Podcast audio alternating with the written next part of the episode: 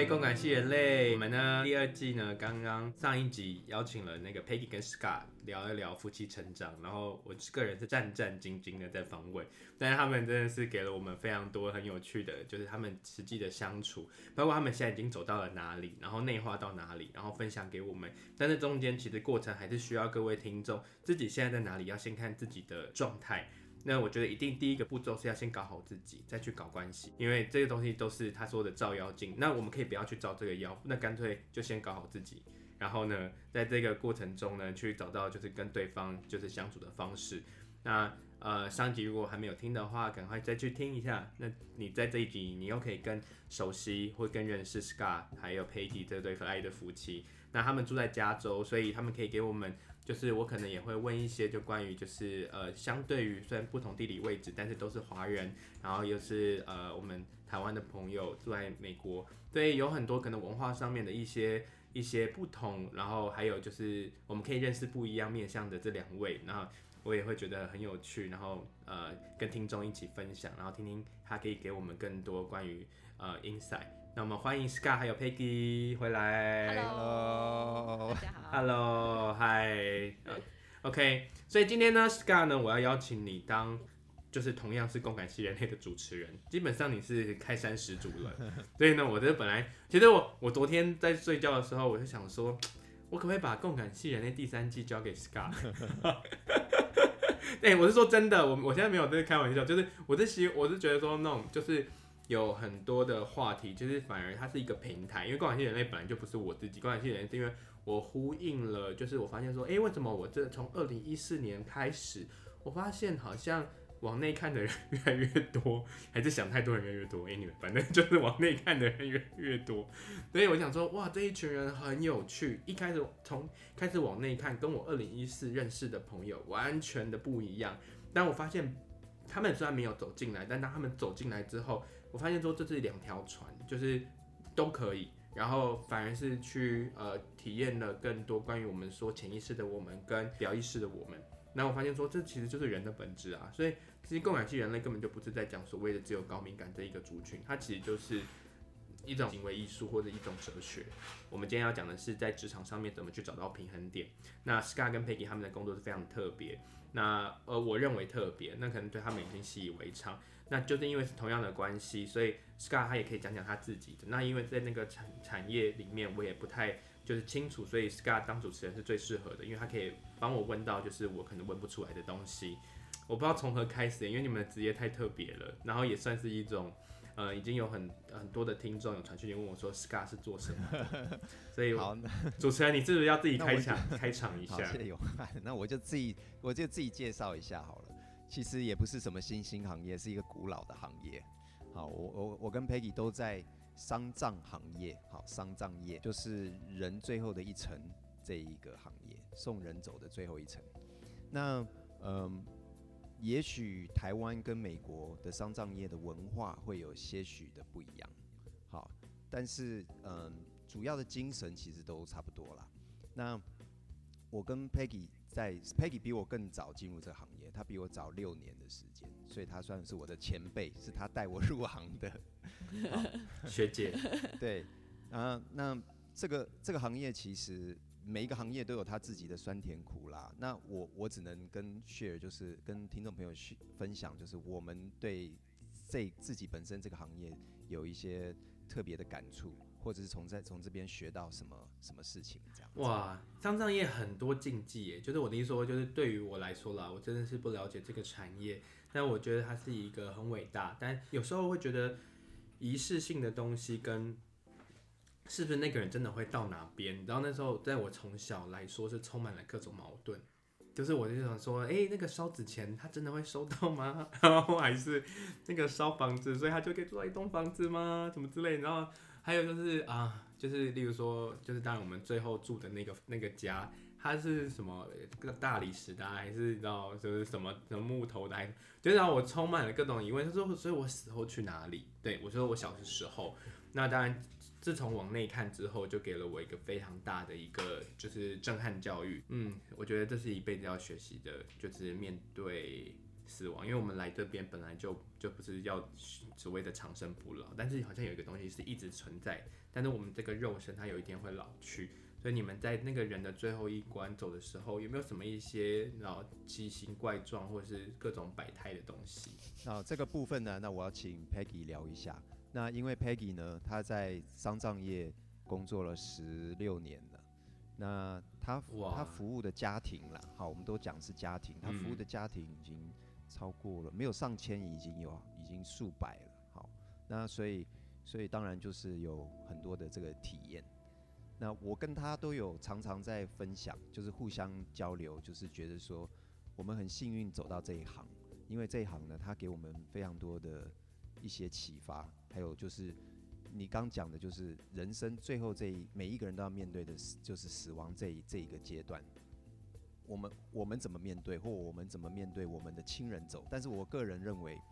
我我觉得老天会安排我们去走这一行，然后我们俩一起做，其实是给我们一个机会，做一个最大的工作。我心中一直以来有最有一个很大很大的恐惧，哦，就是嗯。常常在心里面都觉得说，这个恐惧我没有办法克服，以及我想到我就不知道怎么办，这样子，就是就是我我这么这么爱我的另外一半，然后我们互相感情都很好，那一直走走走走，然后每天都一起上班，然后在家里刚讲讲 COVID-19，我们又朝夕相处，那可是到了将来有有有一天，还是会有那一刻是不管是他先走还是我先走，那我们怎么去处面对这个这个情况？嗯，那这个是一个，这是一个我好多年好多年一直放在心里做的功课。那我想也因为很幸运的在这个行业，在这个在这个环境，给我们有非常比较比较更深的认识跟体跟体会。也许啦，好，也许我现在不能讲说我已经做完了这功课，但是我正在做当中，这样子。我的感受是说，那个那个感那个恐惧感是渐缓缓的在减低。还没有，当然还没有消除，但是缓缓的让我去理解很多事情，这样子。那所以这个我们可以多听听 Peggy 来讲，因为她服务这么多家庭，她她看过各式各样的情况，各式各样的事情，这样子。所以听她听她 share 很有趣。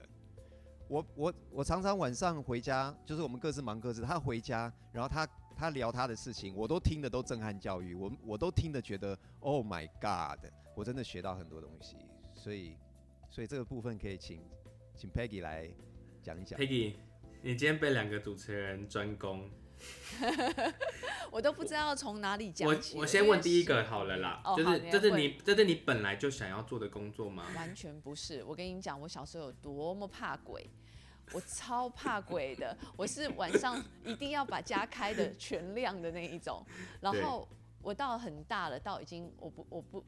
不怕你们笑，我到小学了，快要上国中的时候，我都是跟我弟一起睡。每天晚上我只要起来上厕所，一定要把他挖起来，然后陪我去厕所。啊，弟弟好可怜哦。我就是怕，对，我就是怕成这个样子的。我怕黑怕鬼，就是小时候看太多这种。弟弟长大最怕的就是姐姐。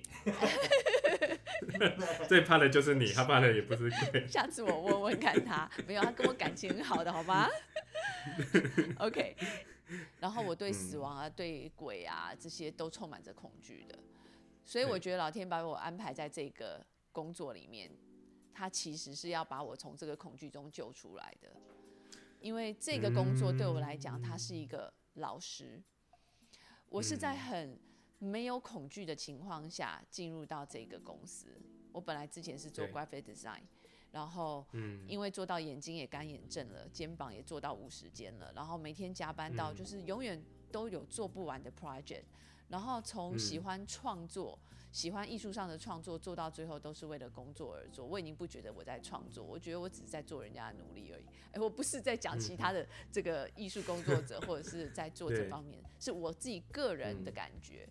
然后，呃，就就在那时候，公司里面的这个呃，也是有很多的公司政政策的东西，让我很不喜欢。我这个人其实是一个很需要 balance 的，我不喜欢人家呃，你你尔虞我诈的这种这种状态。那刚好我的那前一个公司就有那个生态越来越严重，所以其实我心里一直很想要离开，只是我不知道我能去哪里。然后每天就是对着我的电脑从早做到晚。然后刚好碰到我的朋友跟我介绍说，哎，我这阵子在我姐姐的呃那个公司里面 part time 在做，然后跟我讲了一下，哎，就刚好他们我们现在的工作这个墓园就在我原来的公司的附近而已，他就约我说中午去他公司带个 lunch 跟他一起去吃，然后他说他希望我可以做他第一个客人，他跟我介绍一下这个地的东西，那我因为是好朋友就帮他嘛，我说好啊好啊，那就我就带东西去吃，然后他带我一进去逛的时候，嗯、哇！我们这个墓园就太漂亮了，因为它是国家公园的 size，全美国最大的墓园，里面就是有小兔子啊，有鹿啊，然后花园、森林这样子。我一去我就觉得这真是太棒的野餐地方了，我们俩就在那边吃东西。谁会在墓园野餐呢、啊？对对，然后就结果我们还在那边野餐啦，看小兔子啊，照相啦，然后还带我去看那个鹿妈妈带着小鹿群在那个山坡上面走路，还不怕人。然后又看到 City View，因为那是他在山山上，哦，我觉得哇，这地方好棒哦！我都不晓得原来在我公司旁边有一个这么棒的世外桃源。那时候我心里只觉得这是一个世外桃源，然后后来他才跟我讲这是墓园，因为他完全看不出来是墓园，就不是我们小时候看到墓园，然后都是蒙阿波啊，然后那种你知道美国的墓园不是就像高尔夫球场一样，像公园，像国家公园。好，然后我。因为这样子的接触让我没有任何的恐惧，然后我觉得很自由自在的。然后之后他就开始一直跟我聊，一直跟我聊，聊到这工作机会啊，聊到一些，我想说，好吧，我我们好像没有很害怕。他说你不会接触到往生者啊，你只是带人家看看地，就像 real estate agent，所以我就跟着去、嗯、去说好，那我 part time 来试试看。就老我说这真的是老天爷给我安排的一个天职，因为这个 part time，然后就让我。就是客人都，我只是登个广告，客人就一直找我，一直找我，让我在三个月内就把它变成我的 full time 了。就是他让我的 busy 程度直接进入到可以去做 full time，我就跟 Scar 讨论说，我是不是要 quit 掉之前的工作来这 full time 做，然后最后我就毅然决然决定，我就换了这个跑道，跟我自己所学懂的东西都不一样。然后，可是我。从开始做这个工作以后，我心情也变好了，而且我发现我每一组来的客人都是我的生命的导师，因为在我们我那时候才来三十出头，我的生命中就是没有太多的长辈会跟我讲很多的事情，好，除了我的父母亲，那我自己的长辈的亲戚都不在我们加州这里，台湾啦或者是其他州，所以每一组客人来的可能都六十几、七十几，好，年轻点五十几。那他们，因为在过程中在挑选墓地啊，我就会看到他们夫妻或者家人是怎么样子做选择。那大家有不同的环境的呃、嗯、呃背景，好，有的人非常非常非常有钱。我在这个工作里面认识到，就是在加州非常非常夸张有钱的，或者是家族。嗯那也有遇到，就是非常小小家庭在这里，就是像我们家一样，就是这一辈的长辈在这里移民，然后没有太多的家人在这里。那大家怎么样子选择这个身后事怎么处理？所以让我开了眼界。然后，呃，在这里我大概做了一年半的时候，我才真正碰到有客人，他们有过世的家属，然后那时候找我帮忙。嗯哼，因为我当时太希望能够，我心里知道人走了就只有那么一次，我不可能说做坏了，然后下次再请他给我另外一次机会，所以我是战战兢兢、小心小心翼翼的，把我第一次接触客人要让他们完成后面这个身后事的流程，我是谨慎小心的去处理，所以在家属还没有到的时候，我就先进去那瞻仰仪容厅里面。想要 check 一下，他们交代给我说，他妈妈喜欢的那个戒指要放在哪一个手指头上，他们要戴的那个耳环是他的呃祖母给他妈妈的嫁妆。我听到这些东西，我都觉得说哦，好重要，好重要。所以我希望在客人看到前，我确定这些事情都交代好，都带好了。所以我就推开那个门进去。我那一时那一刻，其实我已经忘记这是我第一次看到过世的人。我除了我的外婆，小时候我看过她是唯一一个我看过往生的人，之后我都没有看过，所以我那一时三刻，因为太想要把这件事情弄好，就完全忘记我走进去看到的会是一个我从来没有接触过所谓的大厅。对。然后一进去以后，我走了大概三步以后，又突然愣了一下，看到棺木在前面，愣了一下，然后就想说，哦，哎呦，你知道我的那个脑袋里的 program 出来了，就是说，哎，这是一个过世的人呢，然后旁边都没有人，我自己一个人在这里耶，然后你知道自己开始吓自己的那个 program 跑出来，可是那时候，我我的我的呃。想要把事情做好的这一颗心呢，满满的超过于我的恐惧，所以我就勇敢的往前走，走到他棺木旁边，仔细的看他手上的戒指位置有没有戴对，仔细看他的耳环有没有戴好，然后仔细看他们说要放的那个 Bible 有没有放在他的那个肩膀的那个位置，然后我都看仔细以后，然后就当然也就看到他的容那个老奶奶的容颜，然后我看到老奶奶的容颜的时候是很安详的在睡觉，然后。我那一时那一刻，我的对所有死亡，还有对看到亡生者的这个恐惧，全部彻底的没有了。从此之后，我可以晚上完全关全黑的睡觉，我再也不怕黑暗，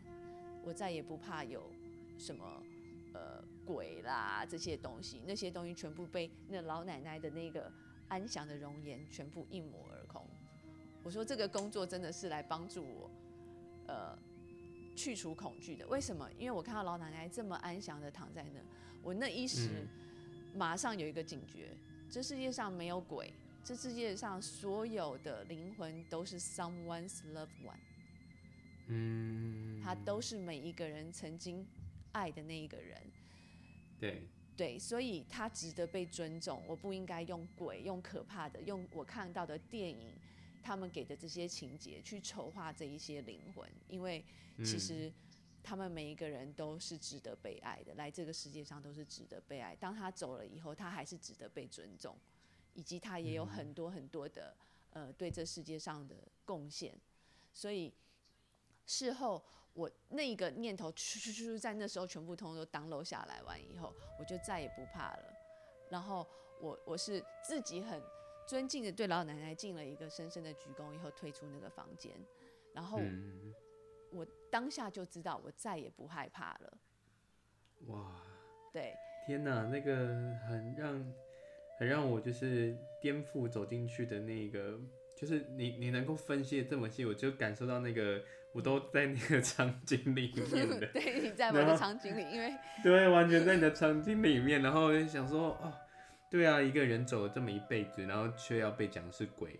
嗯哼，这是什么意思？对啊，怎么那么没礼貌啊？超不敬，超级不尊敬的。然后你可以马上点出这个盲点，要你真的要走进去过的时候，你才能够把这个故事跟我们分享。哎，是，因为我也是没经，奶奶我没经历过。是老奶奶的那个容颜好安详，然后白发帮她卷得漂漂亮亮的，嗯、然后她戴着那个戒指，她戴着那个耳环，你想她是被别人所爱的。嗯，我们怎么可以去怕他？为什么要怕他？然后在这整个就是我的这十六年的深爱里里面呢，我碰到好多好温馨的画面。其实我是一个很爱哭的人，所以我这个 adult life 除了失恋，除了我的狗狗离开以外，我哭最多的就是在参加人家的告别仪式。我有时候是哭到自己得要走出去冷静的那一个，因为我我曾经就是碰到客人的那个小，你知道很多我们在美国这边都是。父母亲在外面工作，生的小孩子都是爷爷奶奶带大的。嗯哼，对，所以呢，我就有碰到那种小孩子，爷爷奶奶带大的，大概十一岁吧。在奶奶的爷爷奶呃爷爷那个是爷爷，在爷爷的告别仪式上面拉小提琴，然后他说小提琴是他爷爷每每次开车带他去上课学的，所以现在他会拉小提琴，是因为爷爷。在爸爸妈妈都在上班的情况下，每次都可以带他去给老师上课学来的，所以他的这个小提琴是拉拉这一首歌是要送给爷爷的。然后我就啪，泪流泪如雨下的，然后哭到那个鼻涕眼泪全部出来，啊、然后必须出去冷静一下。就是有很多很多的 moment 都让我好 touch 我的我的 heart，就是觉得其实。墓园其实一点都不可怕，它是一个充满爱的地方，是一个。如果说你去看这个墓园里面扫墓的人，有的人就铺一张布，然后坐在那里野餐；有的人就带着画架在那边画四周围；有的人带着一本书在那边念书给躺在地下的人听。其实它是一个很多情感，你可以看到活着的人跟已经离开世间的人，他们中间还在继续 keep connection 的地方。嗯哼，所以这是一个充满充满次元空间中间的爱的交流的地方，所以墓园一点都不可怕。真的，哎、欸，被你形容完，嗯、我都现现在突然想要赶快去找我奶奶了。真的，真的。想说我我是不是那个？因为因为因为我觉得就是像，我觉得有时候因为仪式的繁复，嗯、所以有时候什么呃灵骨塔放在哪里啊，然后什么它比较，例如说修行的层面会被放到另外一个地方啊。有时候我会被那个。当然，我觉得最多我心里想要他常常到我的梦里面，我觉得那已经是完成了那个扫墓的感觉。有时候，有时候因为已经有一些习俗上面的东西，反而对于死亡感觉到像是一个，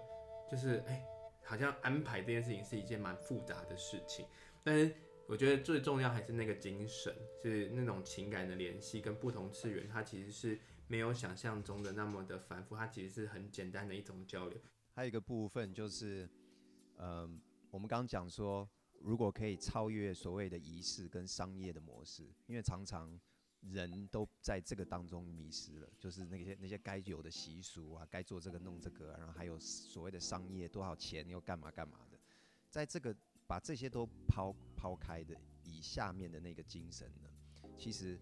刚刚 Peggy 讲的就是可以可以可以体会到很多。那其实 Peggy 可以再聊一聊，就是我们刚刚讲到就是。两个次元，一个是已经走的人，还有一个在世的人的一个一个 connection。其实那个在世的人呢，或者是他，我们讲说这个人他可能快要走了，可是他还没有走。那以我们的工作内容呢，像 Peggy 呢，有时候会去接触接触到，就是这个家这个家庭可能要面对一个重病，或者是你已经年老到呃医生可能说就是要准备的，要快走了。那那碰到这样的这样的情况，其实学习的机会更大。那 Peggy 就是有非常多的机会去接触像这样的家庭。那从这边呢，因为我们每一个人都在做同样的功课，就是最后这一层怎么走，我们怎么面对我们的死亡，还有以后我们要怎么被对待。对啊，我们死了，我们怎么被对待？还有那些活下来的人，他们是一什么心情？我觉得这因为这个这个这个画面，Peggy 看了很多很多不同的家庭。那所以其实这个部分，其实他。学一两个故事，其实让我们听听的话，应该也是有很多启发。我我的听到故事就我看到的故事有太多太多了，很每一个故事对我来讲都是震撼教育。像呃，之前加州这边就是立了一个法案，就是可以呃安乐死。我我在几年前就是这个法案一通过的时候，有一对夫妻马上就联络我，然后呢。两对夫妻看起来都很健康，然后在客厅里面，嗯、然后聊天讲话的，然后他们就一直在讲说，哦，他们期待这个安乐死的法案通过，已经就是他们是全力支持的。嗯、然后那时候我我不了解，我不了解为什么他们全力支持，嗯、然后我心理上面对这件事情是很懵懂的，就是我我没有办法站在我赞成或不赞成，因为我不懂这样子。嗯然后他们因为这个原因，所以他们就来做他们生前契契约，然后完了以后就一直在跟我分享说，嗯、哦，他们已经都签立了这个要未来要做安乐安乐死的这个呃选择。然后我我听完就就记得，但是那天的对话是愉快的。他我走的时候，他们还送我百香果的苗这样子。然后呃大概。一年半以后，对太太打电话给我，然后说请我去他家一趟，然后他说他先生想要跟我、嗯、呃谈话这样子，然后想 review 一下那当时他们合约的内容，然后我去了以后，我才知道他们呃隔两天就要做安乐死那个先生，然后对，就是因为他的其实他。当时他们就已经知道他身体不好了，然后他不可能是某一个部分要是肾部要衰竭，可是他是两百多磅的一个很胖很胖，因为身体不好，然后导致于他身体整个水肿的。然后他那时候找我过去的时候是已经他的妹妹，他的呃，他两个妹妹加上他的老婆还有他的女儿，四个女人都没有办法把他抬去洗澡或上厕所，而且他 constantly 的就是会有身体上的疼痛，嗯、然后所以他到已经忍无可忍，然后他看到四个女人抬他的这个状态要照料他，大家都没有 quality of life，都没有好好的过日子，他心疼他们，所以他就签署了他哪一天要做安乐死。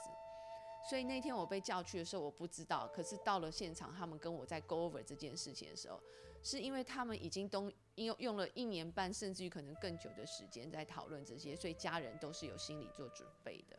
可是我是没有心理做准备的。那我对他们其实是有情感的，因为一一年多前我跟他们在那边嘻嘻哈哈讲话，好开心啊，然后他们人又超好的。然后，所以。我去的时候，当我知道这个人两天以后他就要安乐死，我其实是是傻眼了。然后我跟他讲话的内容，跟他 go over 那那些内容的时候，其实我心里是非常非常非常的激动的。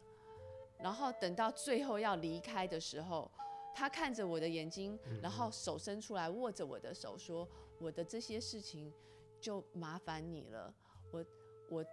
真的非常非常的感谢你，要协助他们几位帮我完成这个事情。然后之后那个我们晚我们结束以后要请吃饭，你一定要来，OK？你一定要来，我们我们到时候见。他还跟我讲我们到时候见啊。讲完以后他自己愣了一下，说：“哦，不会，我不会见到你了，但是你要来让我请这一顿。”然后我的眼泪和那个喉咙全部都哽咽，无法无法再继续下去。然后我连那个 goodbye 我都说不出口，就是突然之间要我这样子看着好好的一个人，然后跟他 say goodbye，所以我忍着忍着忍着，然后不敢跟他家人有太多的 eye contact，因为我眼泪已经快要滴出来了。离开他家的时候，我一走上车，我就在他在 driveway 上面，在车子上哭哭好久，哭好久。对，就是 Peggy，我可以题外话吗？就是你们在。跟呃客户啦互动的时候，比如说像你刚刚那样情况，是你非常非常的难过。那你们有没有守着，就是在他们家属面前，或者是在他本人面前，是不能掉下眼泪，或者不能释放你的情绪，太特别难过或者特别激动，就是要稳住你的那个。嗯，没有没有，公司是没有这样子的规定啦。因为这个，对我忍住是因为。他们家人其实都在他的面前忍坚强，我可以看得出来，那个太太也是在忍。所以如果我一哭的话，我会把他们全家大家在忍的最后一条防线全部都崩提了。因为大家辛辛苦归辛苦，但是我相信没有一个人舍得，因为他是一个又风趣又可爱的人。所以我忍着是因为我不想要要让他们也忍不住。可是其实我自己快忍不住了，所以我退退退退出去，在车子里面大哭哭哭哭好久，哭到我知道我不能够开车，所以我一直在那边哭哭哭哭很久。然后我最后拿起手机，我就打给我的主管。然后因为那时候我只想要赶快找找方法，让我自己可以冷静下来，要不然我开不回家。然后那个我打给我的主管，然后主管听到我一直在哭，一直在哭，一直在哭。那因为他也做过我这个 position，所以他呃大概知道发生些什么事情。当然我没有办法仔细的描述，然后他只是很冷、很很安静的在旁边听我哭哭哭哭哭，哭到一一段时间我才可以大概描述了发生什么事情。然后他在电话那一头陪我哭。对，我现在都因为 我眼角都已经就是湿了。我想说，哇，我想都不用看 Netflix 了，我光听你讲话我就已经。觉得已经在那个世界里面了，我天哪，这中文真的好困难哦。有时候人家说工作的低潮就是是，例如说什么事情不行 work 不不能 work，但你这是一种生命它要结束的感觉。然后你的工作是跟着大家的情感是一起流动的。然后有些人会有有些人可能在做这个工作的时候想说，干嘛我干嘛做这个工作，然后自己每天。但当然，我觉得重重点是就是你你知道这个面对死亡跟。走最后一步这一个过程中，这个经验是别人永远都体会不到的，这是无价的耶。是是无价。完全。我我觉得这个工作真的让我成长非常的多，它让我去想，开启了那个我们人到底死了以后去哪里了？那我当然参加各种宗教仪式，佛教的、基督教的、日日式的什么各式一贯道，然后什么宗教的我都参加过。然后，对，我一直在里面找答案，因为每个牧师都会开示啊，法师也会开示啊，好，然后我也会去看一些呃书籍，或者是了解什么是天葬，为什么要这样子，到底这些灵魂去了哪里，这样。嗯我对这个也是充满了充满了好奇，然后开始就是延展了一系列我我跟我跟 Scar 两个人对生命的很多的探索，以及人过世灵魂去灵魂去哪里了。但是也就是因为这样子，我就开始知道了我跟里面那个灵魂的我，其实它可以是分开来两个东西来处理的。然后就是。我啊，现在你看到的这个这个有手有脚有眼睛的这一个物体，对，它是会结束的，它就是会里面的灵魂抽走了以后，它它机能坏掉，它就是分开来了。那那个灵魂到底去哪里了？哎，这个又可以讲好久了，对不对？就下次下次对，所以我也是因为因为这个工作，然后开始意识到，哎，这个部分的我，那这个部分的我，它还有其他的层面，它。它其实是像一个海绵体一样，它可以吸收无限多的东西。好，然后 anyway 这个讲远了啦，讲到灵魂的部分了。那我我就其实很。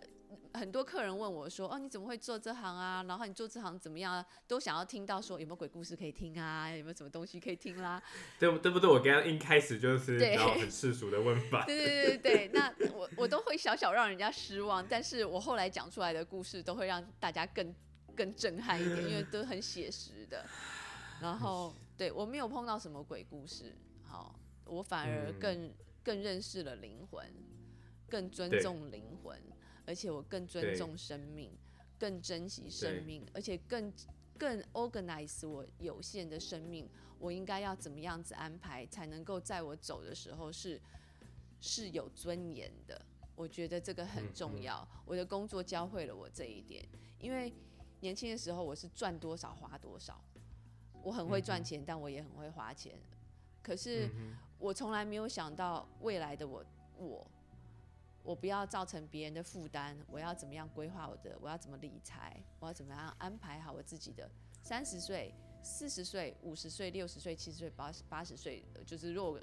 更好运的话，我活更久，那怎么活得健康？怎么样活到可以有足够的资金，可以让自己不要成为别人的负担？这个都是在我服务这些家属的过程当中，不断让我。好像醒思的话题，因为我我当然也有碰到很多的情况是，哇，很有钱的父母，可是到走的时候家里吵个没完没了，就是为了财产的事情。这就是我另外一个想问的，因为我们刚刚讲的都是比较感动的，嗯、但是当我们就是我们我说的是我们不用看连续续剧了，嗯、就是你知道周边的朋友或者是他们关于就是家族隔代啊干嘛的，就是。当一个人快要死亡的时候，可能也把所有的人性全部都，嗯、你知道兄弟姐妹，对。啊，我今天下午才在处理一个，早上姐姐打来说妹妹有多可恶，下下午妹妹打来说姐姐有多夸张，然后妈妈已经活了一百岁了，我觉得她最想要看到的是家里的和解，可是最后他的他的子女完全没有看到这一个重点。为什么就是看不到？就看不到，就是、就是、为什么？呃，我都是我跟你讲，就是这十六年，这十六年你就是这种看不到的人，到底我们讲到共感，线人说在看潜意识好了，嗯、这潜意识里面到底是什么？我觉得他们看到都是自己的私利，自己的私利，嗯、就是嗯，他们都是姐妹之间，一定就是姐姐得了妈妈什么好处，或者是。嗯呃，妈妈比较疼姐姐，或者是妈妈比较疼妹妹，或者是妹妹拿了姐拿了妈妈最后的资产，通通常不安宁的都是因为这一些所谓他们认为父母亲对他们不公平的地方。可是，嗯、对了，可是说真的，子女，我觉得为什么要去讨公平呢？这世界上为什么要去讨公平？就是爸爸妈妈本来就不应该，呃。一定要什么东西都公平啊？这公平到底是谁定义的？而且也没有人规定父母亲一定要把钱给小孩啊，是谁规定的？对啊，对啊。可是这些小孩子就是为了这一些争吵到不得安宁，然后甚至于还有孙子辈的，我有碰到侄子辈的，嗯、然后跟，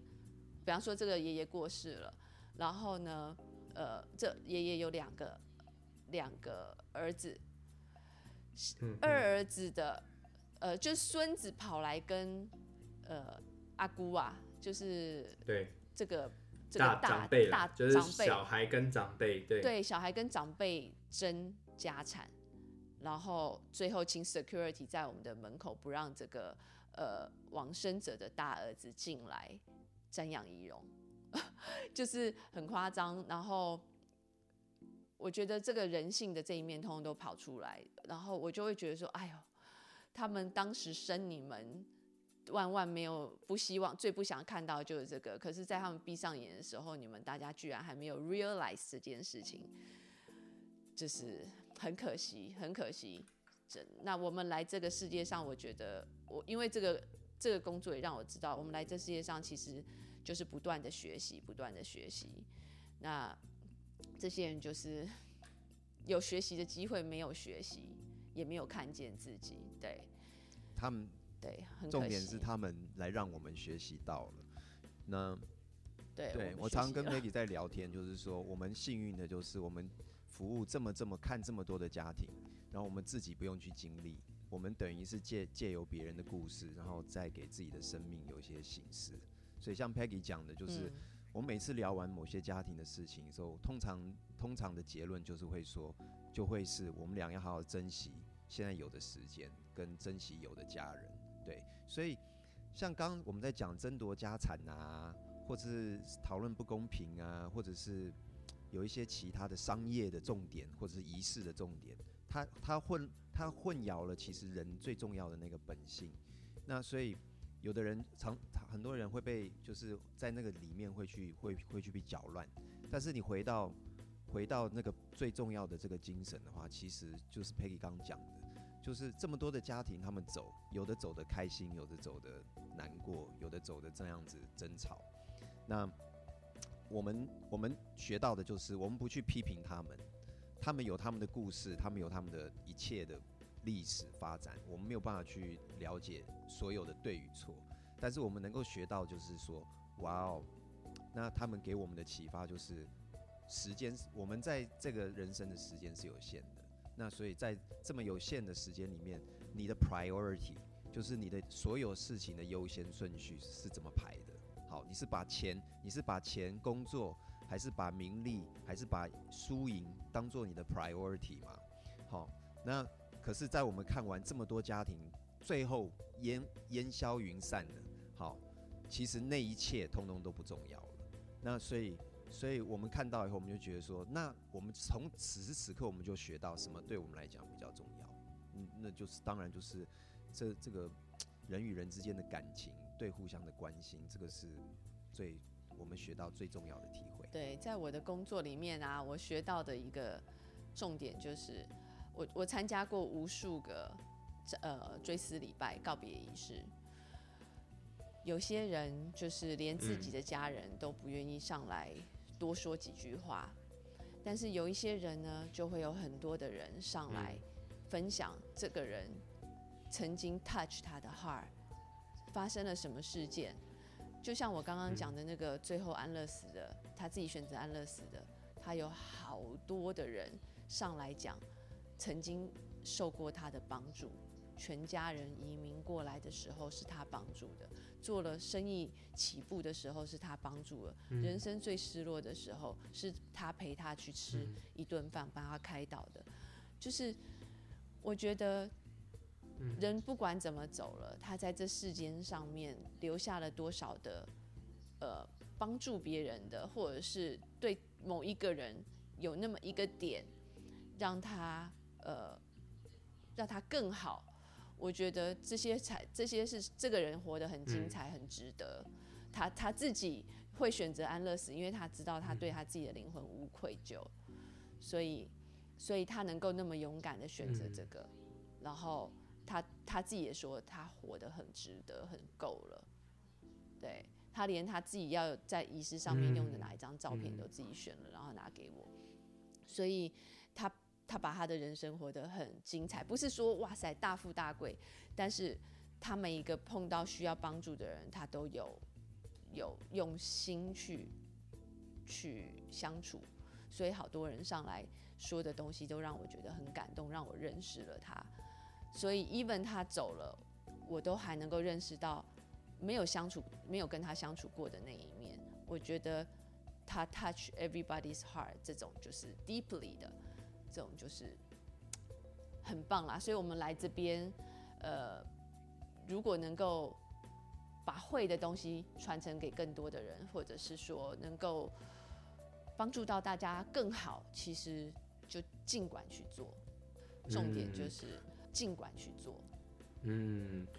我我觉得我还有好多问题想问，但我想要留到下一集。包括说当，当人在人在就是很意外的知道自己有人家所称的绝症的时候，那那个那个那个回到自己个人本身是怎么去照照顾好自己的身体，在你刚刚讲的灵魂这件事情，就是时候去哪里？然后我觉得还有更多的事情是这样，在一个你知道就是生死交关的一个产业里面，然后那种你个人的情绪这些的的一些过程，我觉得听到你的那个分享是，我觉得是让我有机会去没有即使你知道就是参与过这样的职业，但是我听你讲真的是真的完全浸在那个就是那个连续剧里面呢，我的天哪，就。